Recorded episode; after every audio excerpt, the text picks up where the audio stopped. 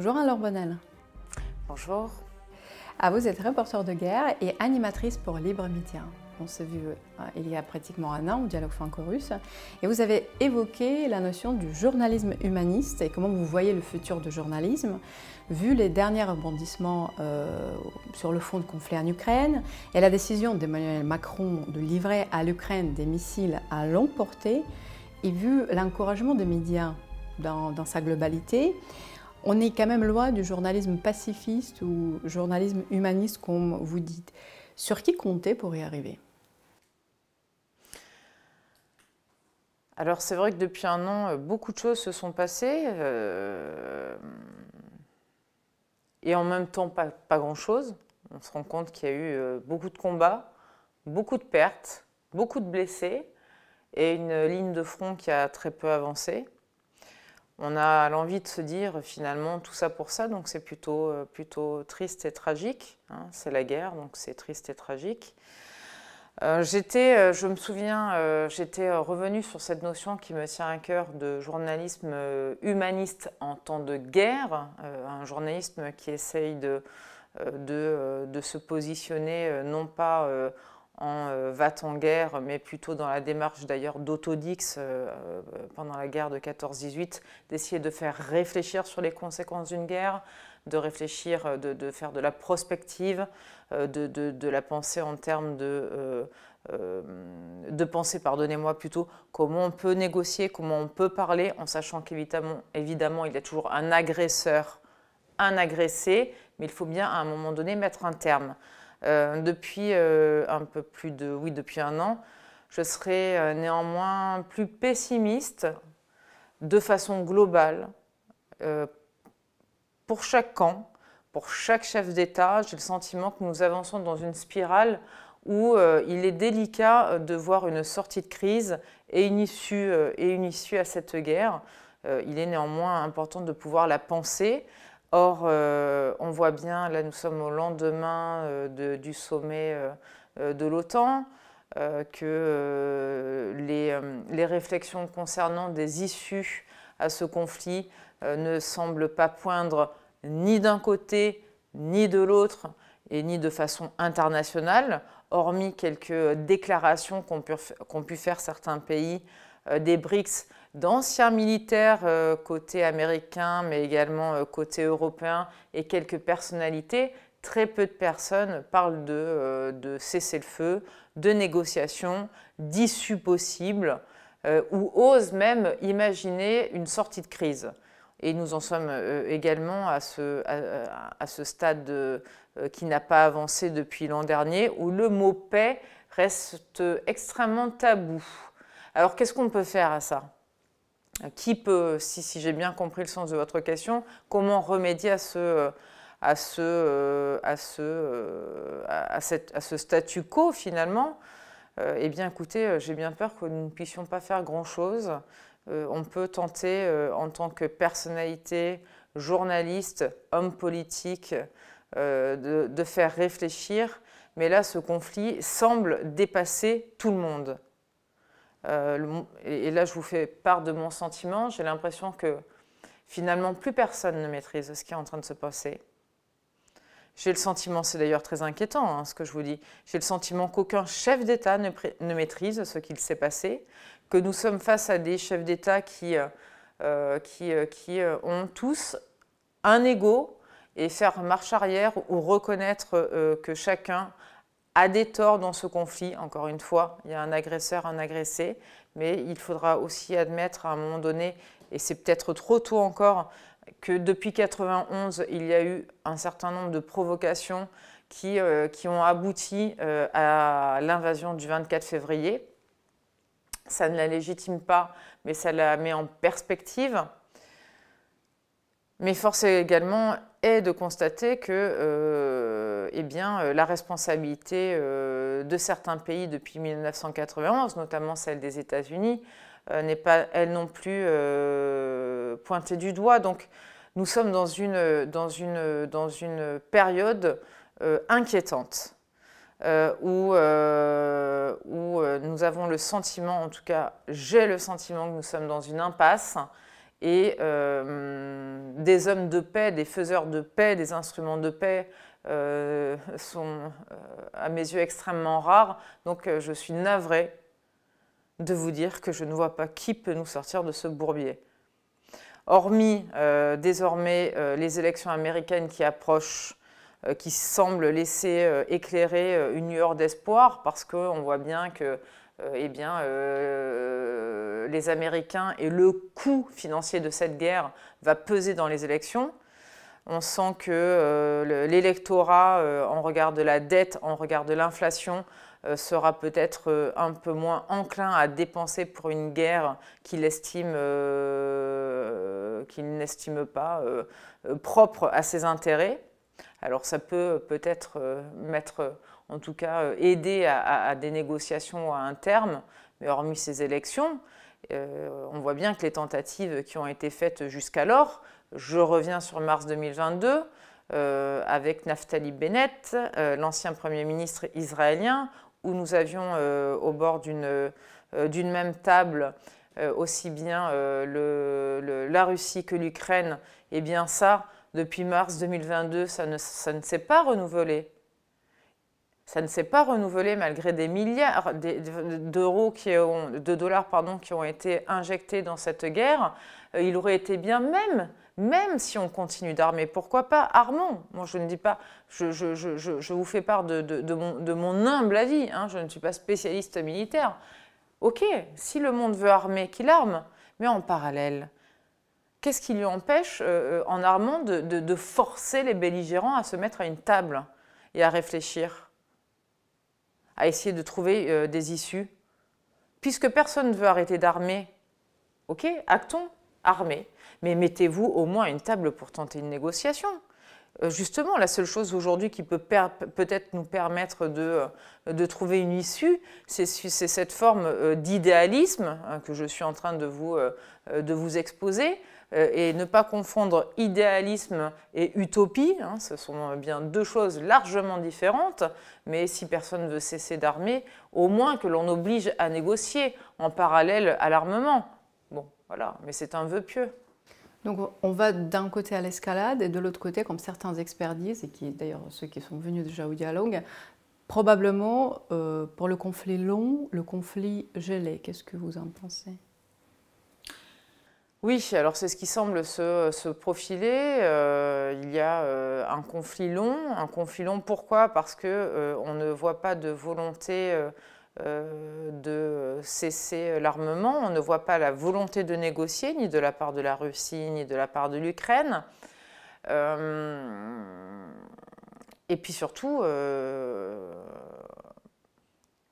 on ne voit pas on, ne voit plus, et c'est là où je vous dis, euh, pardonnez-moi, je vais être un peu, un peu, un peu, non pas grossière, mais euh, euh, avec des, mots plus légers. C'est un sacré bourbier. Et quels sont les buts de guerre désormais? On, peut s'interroger où on va? quand est-ce que cela peut s'arrêter? Qu'est-ce qui, qu'est-ce, que, qu'est-ce qui peut mettre d'accord tout le monde? Parce que c'est de ça dont il s'agit. Ce conflit n'est plus mondialisé, il est mondial. Donc, euh, comment on arrête ça? Est-ce que euh, peut euh, L'Ukraine demande avait fait un, plan de paix sur 10 points que de nombreux experts s'accordent à dire qu'il est irréaliste? Le retour de la Crimée, de nombreux experts s'expriment avec de nombreux, nombreux doutes. la Russie ne, ne, semble laisser euh, aucun, espoir de négociation sur la Crimée. Donc vous voyez, euh, il y a beaucoup de contradictions et, on ne voit pas qu'est-ce qui peut mettre, je rappelle encore une fois, ce conflit qui est devenu non plus mondialisé comme l'année dernière lorsque nous échangeons, mais à mes yeux mondial, et c'est très grave. Qu'est-ce qui peut les mettre tous d'accord aujourd'hui et qui peut réussir à les mettre d'accord? Est-ce qu'on se rend compte qu'on est peut-être en train d'approcher euh, euh, une troisième guerre mondiale? On a oublié une troisième guerre mondiale, si mes souvenirs sont bons, c'est entre 50 et 60 millions de morts. Là, on voit bien qu'on a deux blocs qui se dessinent, euh, les BRICS et l'Occident. Ces blocs donnent, tout de même le sentiment de vouloir, de vouloir se, se ils se cherchent en tout cas, ils s'affrontent d'une manière ou d'une autre. Euh, euh, le, bloc, euh, le, bloc, occidental avec l'extraterritorialité du droit américain. On voit bien maintenant que le, bloc des BRICS a également utilisé une sorte de miroir en utilisant également comme outil l'extraterritorialité du droit chinois avec des sanctions possibles sur des minerais et sur des métaux qui sont euh, rares, qui sont euh, indispensables euh, à certaines industries, notamment occidentales. Donc, vous savez, il y a un engrenage qui peut aller très très vite, où on n'a même pas besoin de rentrer dans une troisième guerre mondiale comme on l'imagine, comparable à la première ou comparable à la deuxième, c'est-à-dire avec des bombardements sur toutes les parties du globe, mais tout simplement une guerre mondiale économique de type sanctions. Et ce serait terrible pénurie, euh, guerre civile, euh, approvisionnement euh, difficile. C'est plutôt ça qui se profite. S'il devait y avoir, pardonnez-moi, s'il devait y avoir une troisième guerre mondiale, qui affronterait les deux blocs naissants auxquels nous sommes en train euh, de, voir, euh, la, naissance, l'épanouissement, les, premières guerres en, termes de langage diplomatique, c'est à ce type de guerre qu'il s'agit. Et ces guerres-là ne sont pas plus, en tout cas pas moins meurtrières que la première ni la deuxième. Donc il faudra bien, il, faudrait, il faudrait, il faudra, non, il faudrait que, que, que nous ayons des hommes, des hommes d'une grande sagesse qui disent attention, nous sommes bord, au bord d'un précipice. Et tout peut basculer très très rapidement. Qui osera faire ça? Cette question, je pose souvent, pratiquement à tous mes invités, mm. et je n'ai toujours pas de réponse. Euh, pour revenir à l'histoire du Donbass, quand est-ce que vous êtes allé la dernière fois? Euh, Est-ce que vous gardez les liens avec les habitants du Donbass? C'est la région que vous connaissez mieux finalement en, Ukraine. Alors, les habitants du Donbass, très peu, parce que euh, des liens. Alors, j'ai quelques échanges avec des gens du Donbass depuis 2014. Les habitants, vous savez, certains fuient la zone. Alors, le Donbass, on m'a encore rappelé, moi, c'est principalement le Donetsk. Donetsk, c'est un oblast une région, mais également c'est la capitale donc, de cette région, et cette capitale est sur la ligne de front. Euh, donc là-bas, il y a énormément de mouvements de population. Il y a des gens qui rentrent et qui ressortent depuis 2014, puisque c'est la zone qui a été le plus touchée depuis 2014 par les tirs. Non pas la plus détruite, hein, c'est pas euh, mais la plus, euh, la plus touchée depuis, depuis 2014, tout simplement parce que c'est la, ville la plus proche de la ligne de front, la plus proche de la ligne de contact depuis le début des hostilités euh, en 2014. Donc garder contact avec des gens dans cette zone, c'est très compliqué parce que euh, beaucoup, euh, beaucoup sortent, certains reviennent, de, certains décident brusquement de partir. Vous voyez, c'est quasiment impossible. Euh, la population que j'avais vue en mars 2022 euh, était, euh, pardon, en février 2022, était une population, là pour le coup, donc dans la région de Donetsk, qui était sous les feux. C'est un film qui était très, très violent, parce que sous l'artillerie lourde. Donc là, je ne sais pas ce que sont devenus ces gens. Certains sont certainement vivants, hein, certains sont certainement morts, hein, c'est la seule chose que je peux dire. Et puis euh, lorsque vous filmez une guerre, dans l'urgence d'une guerre, quand vous êtes véritablement sous de vrais bombardements, je ne remets pas en cause les autres films qui ont été faits, hein, c'est pas du tout c'est la question. Mais à l'époque, moi, quand j'ai tourné ce film, je peux vous dire que vous n'avez pas le temps de demander le nom ou l'adresse. Ça tire dans tous les sens. On se prend, on est sous les feux et là il faut aller très très vite, on rentre dans des caves euh, parce que ça bombarde, il faut aller très très vite, on en ressort quand on peut pour prendre une voiture et quitter la zone, donc on n'a pas le temps d'échanger un véritable contact, on a juste le temps de, prendre le pouls de la situation, de comprendre ce que sont en train de vivre ces gens très vite, de leur, poser quelques questions de comprendre qu'ils ont fui telle zone parce que telle zone vient d'être euh, est sous les feux. Et ensuite euh, il s'agit de partir. La seule chose qu'on peut dire, c'est que ceux qui, euh, avec qui je suis en contact et qui sont là-bas depuis 2014 sont extrêmement lassés, fatigués, épuisés. Non pas que, euh, il faut bien expliquer aux, téléspectateurs que ça n'a pas été violent de 2014 à 2022. Il y a eu un cessez-le-feu, entre guillemets, plus ou moins respecté, après les accords de Minsk II, mais cette zone, la Donetsk, la capitale dont je vous parle, euh, a toujours été euh, ligne de contact. Qui dit ligne de contact dit deux armées qui se font face. Quand il y a deux armées qui se font face, eh bien, il y a des tirs réguliers. N'importe quel militaire vous l'expliquerait euh, très simplement. voilà, donc ceux qui sont restés dans Donetsk, et, nombreux ont fait ce choix-là, et il y en a certains avec qui je suis en contact pour diverses raisons, ont, un grand sentiment d'épuisement parce que vous ne pouvez pas, quoi qu'on en dise, vivre une vie normale euh, proche d'une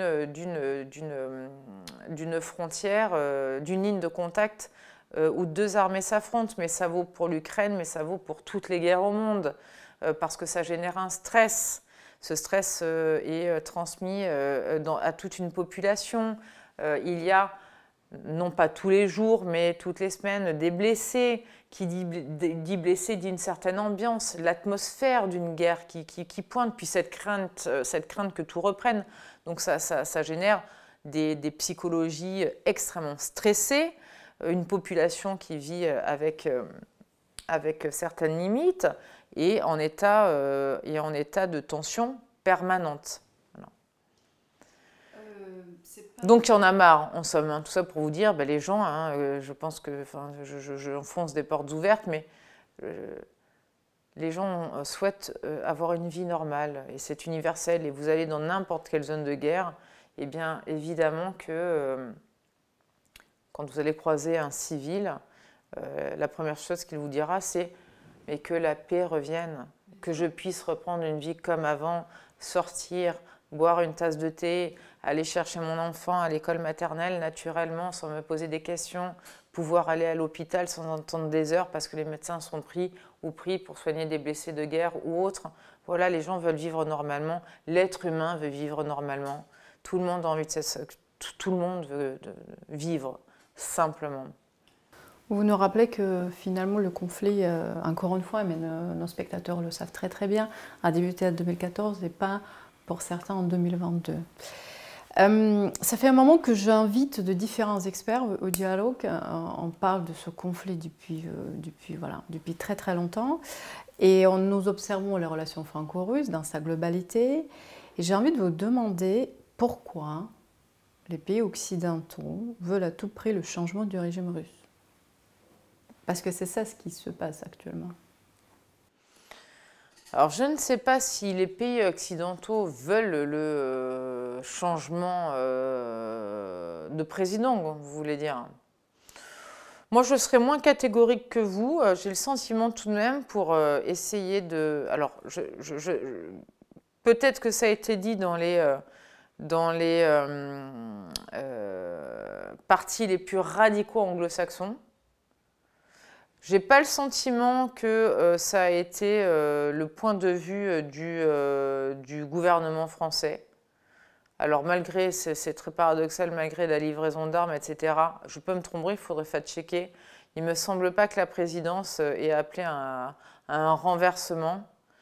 Tout simplement parce que certains disent, hein, écoutez, on ne sait pas qui va suivre, ça peut être pire. Imaginons que ce soit un ultranationaliste, euh, on ne sait pas à quoi s'attendre. Et même très souvent, on peut paradoxalement entendre dire euh, que euh, le président russe se, ferait, donc là je, ne répète que ce que j'entends, et, comme vous le savez en temps de guerre, il faut faire très attention aux informations, donc je ne peux pas attester de cette véracité. En tout cas, la seule chose que je peux dire, c'est que je l'ai très souvent entendu, euh, que euh, M. Euh, Vladimir Poutine, parfois, avait certains reproches de la, de la part des, des plus nationalistes russes parce qu'il n'allait pas assez vite et que, et que l'Ukraine aurait dû être déjà sous, sous l'emprise russe depuis de nombreux mois. Euh, donc certains occidentaux euh, euh, rétorquent ah bah, écoutez, vous êtes bien gentil, mais enfin, s'il y avait un, changement de régime, qui vous dit que le remplaçant, le, remplaçant, oui, de l'actuel président serait plus pacifiste? Tout simplement, on ne sait pas. voilà, on voit bien que les changements de régime, prenons le cas de la Libye, pardonnez-moi, mais enfin, ça n'a pas apporté une zone apaisée ni sereine. La Libye de l'après-Kadhafi n'a pas l'air de se porter merveilleusement bien.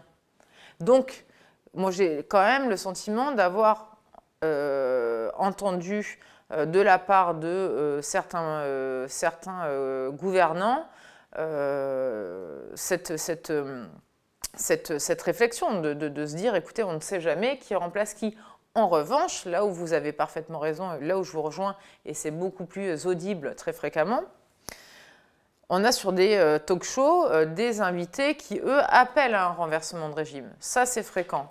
Et là, eh bien, écoutez, euh, c'est tout simplement le problème du flux continu de l'information et des JT, c'est qu'il faut nourrir en permanence euh, les programmes, il faut nourrir en permanence le plateau avec différents angles, différents points de vue, sinon les gens s'ennuient. Je, parle des spectateurs, ils ont le sentiment de toujours entendre la même chose. Donc, pour varier sur 24 heures tout ce qui est dit dans un JT, eh bien, euh, on a un peu de tout et n'importe quoi, parce qu'il faut bien remplir les cases.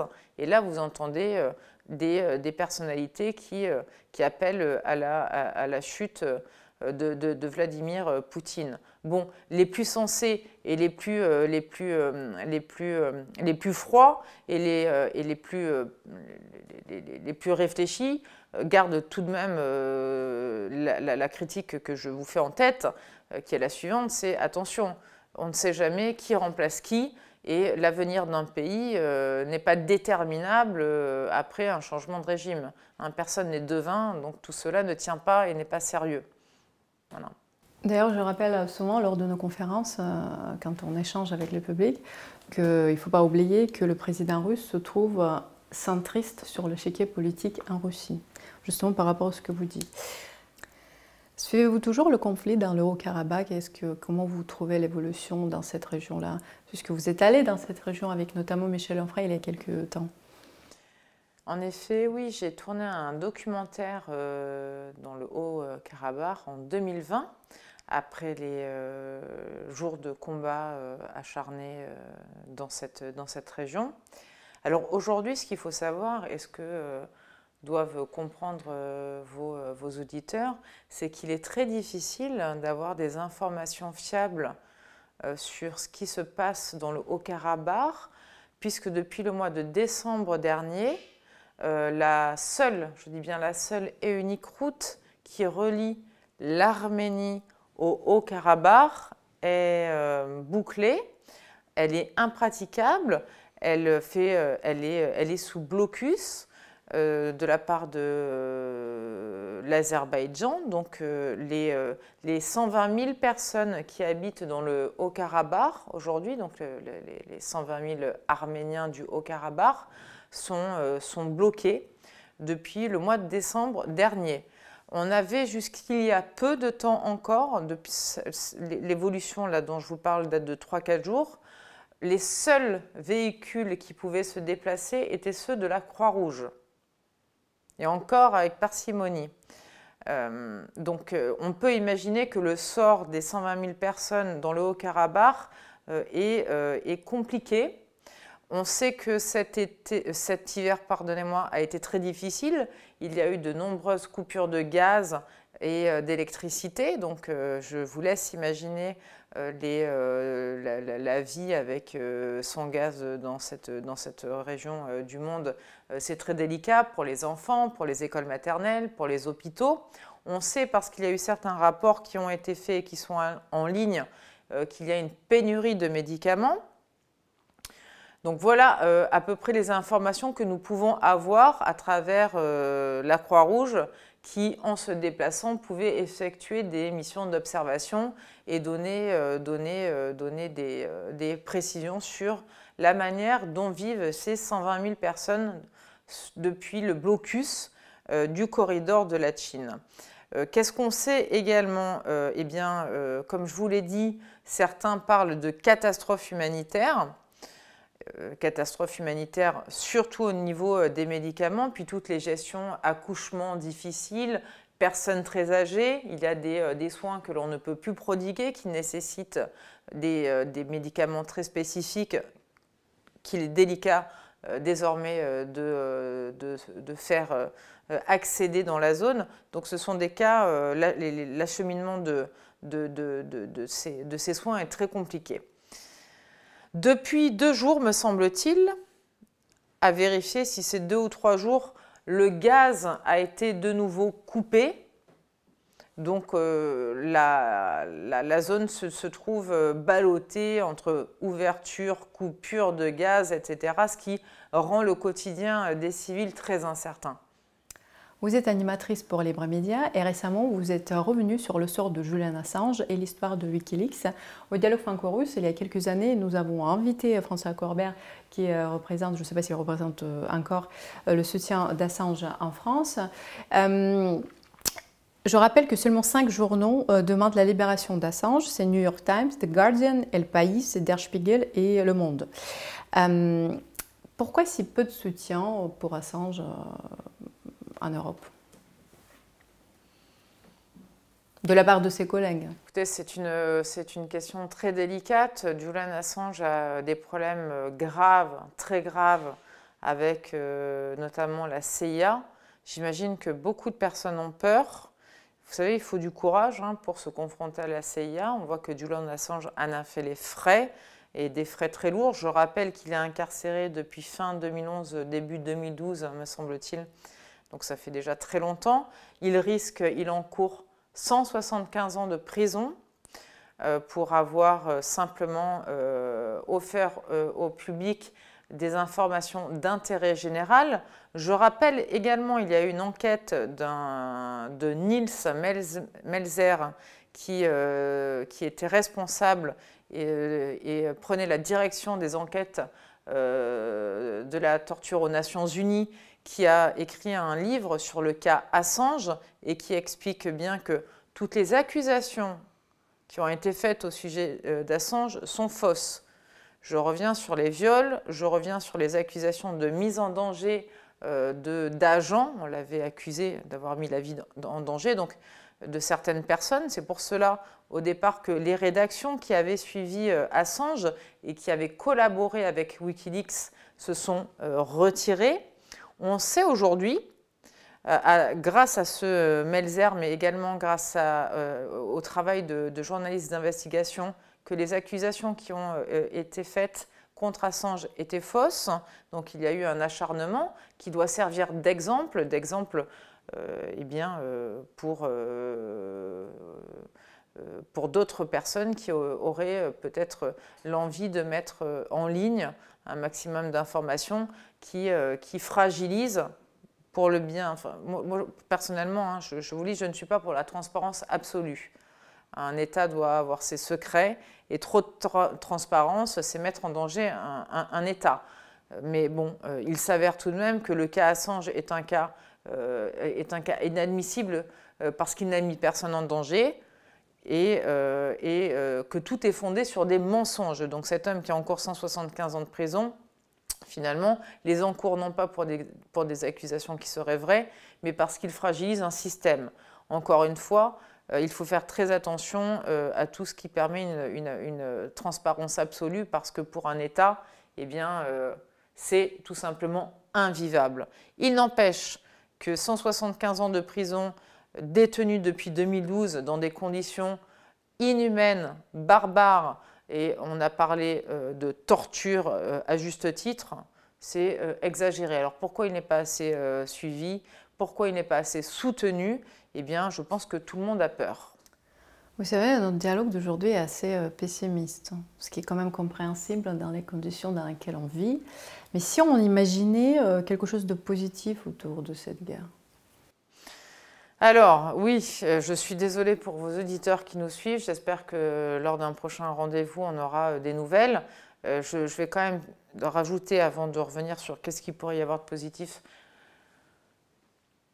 tout ce qui a été fait peut être défait. Et, j'ai beau vous tenir des discours graves aujourd'hui, eh bien, peut-être peut que nous arriverons à, nous sortir de tout ça, même si le fameux précipice dont je vous parle, eh bien, je, vois qu'il s'accroît de semaine en semaine et de jour en jour. Mais malgré tout, eh bien, il y a déjà eu des, miracles ou ce que vous voulez. Je ne parle pas là de, foi, hein, ça n'a rien à voir, mais euh, la vie est par définition imprévisible. Donc tout, tout peut, tout peut s'arrêter du jour au lendemain et on peut éventuellement négocier. Mais il y a éventuellement, éventuellement quelque chose euh, qu'on peut noter dans, euh, dans, ce conflit qui peut s'assimiler à du positif, si on l'étire évidemment. Ce conflit aura vu l'élargissement de l'OTAN, ce n'était pas prévu. Ce conflit aura vu la naissance et le non pas la naissance, pardonnez-moi, le renforcement des BRICS, ce n'était pas voulu. Alors peut-être que l'élargissement de l'OTAN et le renforcement des BRICS verra naître un monde multipolaire qui trouvera, euh, pour des raisons économiques, euh, l'envie et euh, la force d'apaiser le drame et la tragédie que nous traversons. Merci beaucoup à Laure Bonnel pour ce dialogue qui est très important pour nos pays. Merci beaucoup.